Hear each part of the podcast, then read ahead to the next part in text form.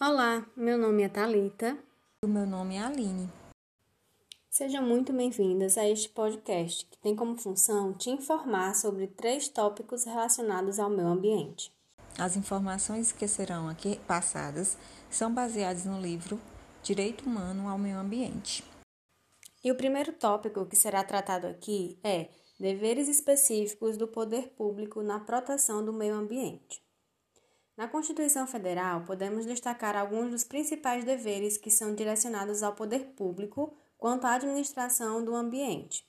São eles: 1. Um, defender e preservar o meio ambiente, mantendo-o ecologicamente equilibrado. 2. Preservar e restaurar os processos ecológicos essenciais. 3.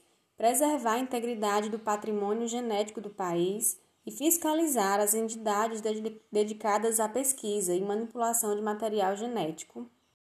4. Dar acesso para a sociedade quanto às informações sobre as condições atuais e futuras do meio ambiente. 5. Definir os espaços territoriais e seus componentes a serem especialmente protegidos, assim como disciplinar e fiscalizar seu uso. 6. Exigir estudo prévio de impacto ambiental de atividades potencialmente causadoras de impacto ao meio ambiente e dar-lhe publicidade. 7. Controlar a produção, a comercialização e o emprego de técnicas, métodos e substâncias que comportem risco para a saúde, a qualidade de vida e o meio ambiente. 8. Proteção especial à fauna e à flora Proteção especial a macro-regiões, como por exemplo, floresta amazônica, mata atlântica, pantanal e outros. 9. Promover a educação ambiental em todos os níveis de ensino. 10. Identificar aquelas terras devolutas, essas terras, no caso, as terras públicas não discriminadas, né, que não receberam ainda qualquer uso público. 11. Demarcar territórios indígenas, quilombolas e de outras comunidades tradicionais garantindo-lhes acesso aos bens naturais essenciais à sobrevivência física e cultural. E, por último, 12. Responsabilizar o causador do dano ambiental. E para isso, Talita, existem leis que garantem proteção ao meio ambiente, como a Lei 9.985 de 2000, que instituiu o Sistema Nacional de Unidades de Conservação, a Lei 4.771 de 65, que é sobre o Código Florestal, a Lei 5.197 de 67, é, que é a Lei de Proteção à Fauna, é, a Lei 6.938 de 81, da Política Nacional do Meio Ambiente, Lei 9.433 de 97, da Política de Recursos Hídricos, é a Lei 7.347 de 85, que disciplina a ação civil pública de responsabilidade por danos causados ao meio ambiente, Lei 7.802 de 89, que regula o uso de agrotóxicos, Lei 9.605 de 98, que é sobre a Lei dos Crimes Ambientais e a Lei número 10650 de 2003, que dispõe sobre o acesso público aos dados e informações existentes nos órgãos e entidades integrantes do SINASMA, Sistema Nacional de Meio Ambiente. E é interessante ressaltar, né, Aline, que quando alguma dessas leis são descumpridas, isso causa danos no meio ambiente e que, consequentemente, trazem problemas tanto para nós humanos quanto também para os animais. Isso mesmo. E aí a gente entra no segundo tópico que é problemas ambientais no Brasil. Mesmo com todas as legislações e fiscalizações, ainda existem atos irresponsáveis que diminuem a valorização da vida e colocam como fator primordial os lucros de alguns setores. No Brasil, há uma divergência de prioridades entre os programas políticos, que são direcionados ao crescimento econômico, e ao desenvolvimento. E do outro lado, comunidades priorizando a proteção do meio ambiente. Isso, na prática, tem levado a gestão política ambiental a se submeter ao pensamento desenvolvimentista. Entre os impactos ambientais negativos e a construção de hidrelétricas, a prioridade se torna a necessidade de produção de energia. Outro exemplo também é, são os riscos à soberania alimentar, a conservação dos solos, a biodiversidade e saúde dos trabalhadores rurais, aumento da exploração de grãos para gerar um balanço comercial favorável.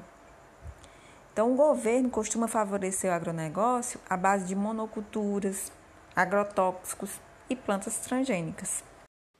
É, não é à toa que os indicadores ambientais apontam vários aumentos negativos, como, por exemplo, aumento da poluição atmosférica e nos rios, aumento da quantidade de fertilizantes e agrotóxicos usados, o aumento também na apreensão de animais comercializados ilegalmente, assim também como o crescimento no desmatamento da Amazônia.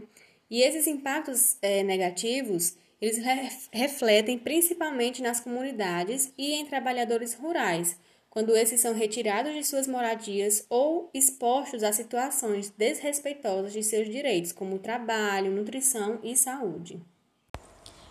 As principais denúncias de violação do direito ao meio ambiente no Brasil estão ligadas a quatro grandes tipos de empreendimentos e atividades.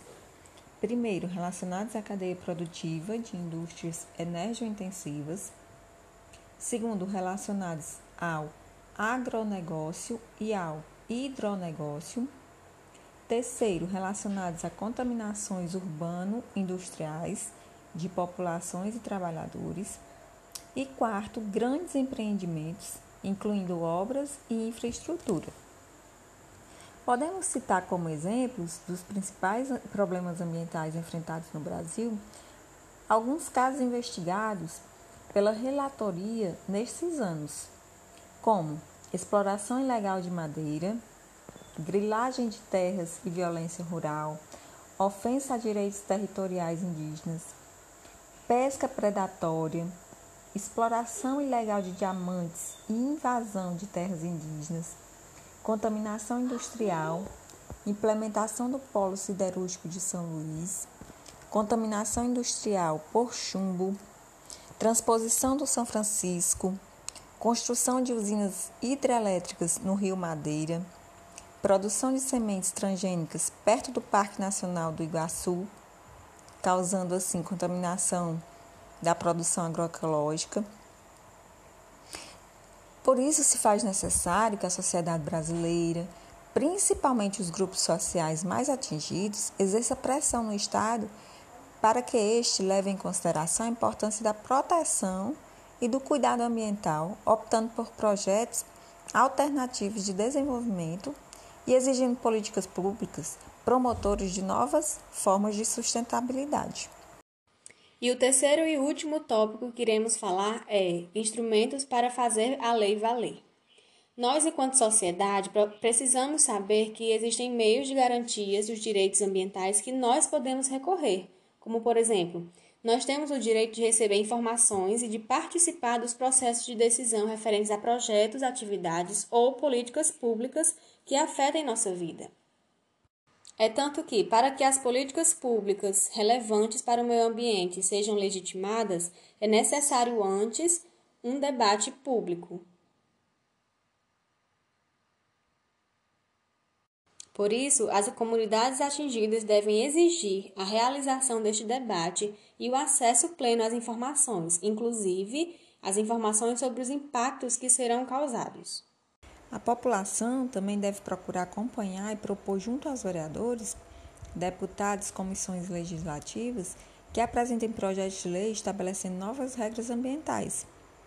Exemplo disso são as várias leis municipais que proíbem o plantio de eucalipto em muitos municípios, leis que autorizam o acesso livre de mulheres quebradeiras de coco às propriedades privadas para a extração do babaçu, Outras que criam áreas de zoneamento ecológico, garantindo espaço para a produção de sementes crioulas, entre outros bons exemplos.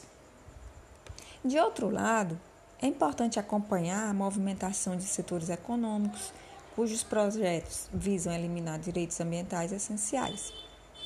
Atualmente, devemos ficar de olho em projetos que tramitam no Congresso Nacional querem facilitar a mineração e exploração de recursos hídricos em terras indígenas.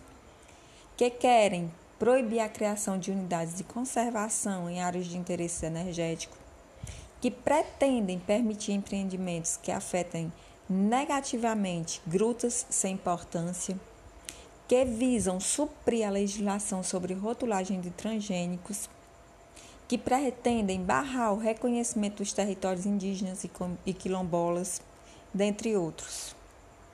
Bom, espero que tenhamos te ajudado com um pouco mais de conhecimento sobre esse assunto. É isso mesmo. Muito obrigada por nos escutar até aqui. Tchau!